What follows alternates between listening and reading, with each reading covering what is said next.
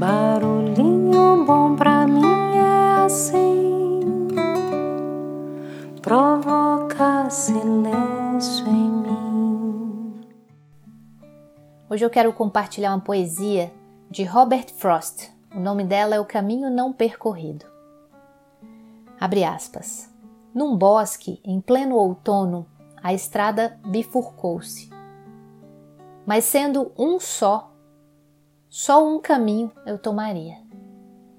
Assim, por longo tempo eu ali me detive, e um deles observei até um longe declive, no qual dobrando desaparecia.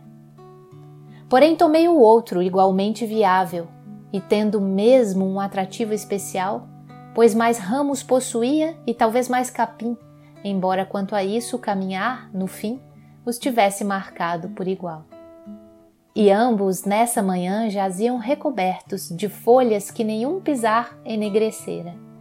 O primeiro deixei para um outro dia, e intuindo que um caminho outro caminho gera, duvidei se algum dia eu voltaria. Isso eu hei de contar mais tarde, num suspiro, em algum tempo ou lugar dessa jornada extensa. O caminho divergiu naquele bosque e eu segui pelo que mais ínvio me pareceu e foi o que fez toda a diferença. Fecha aspas.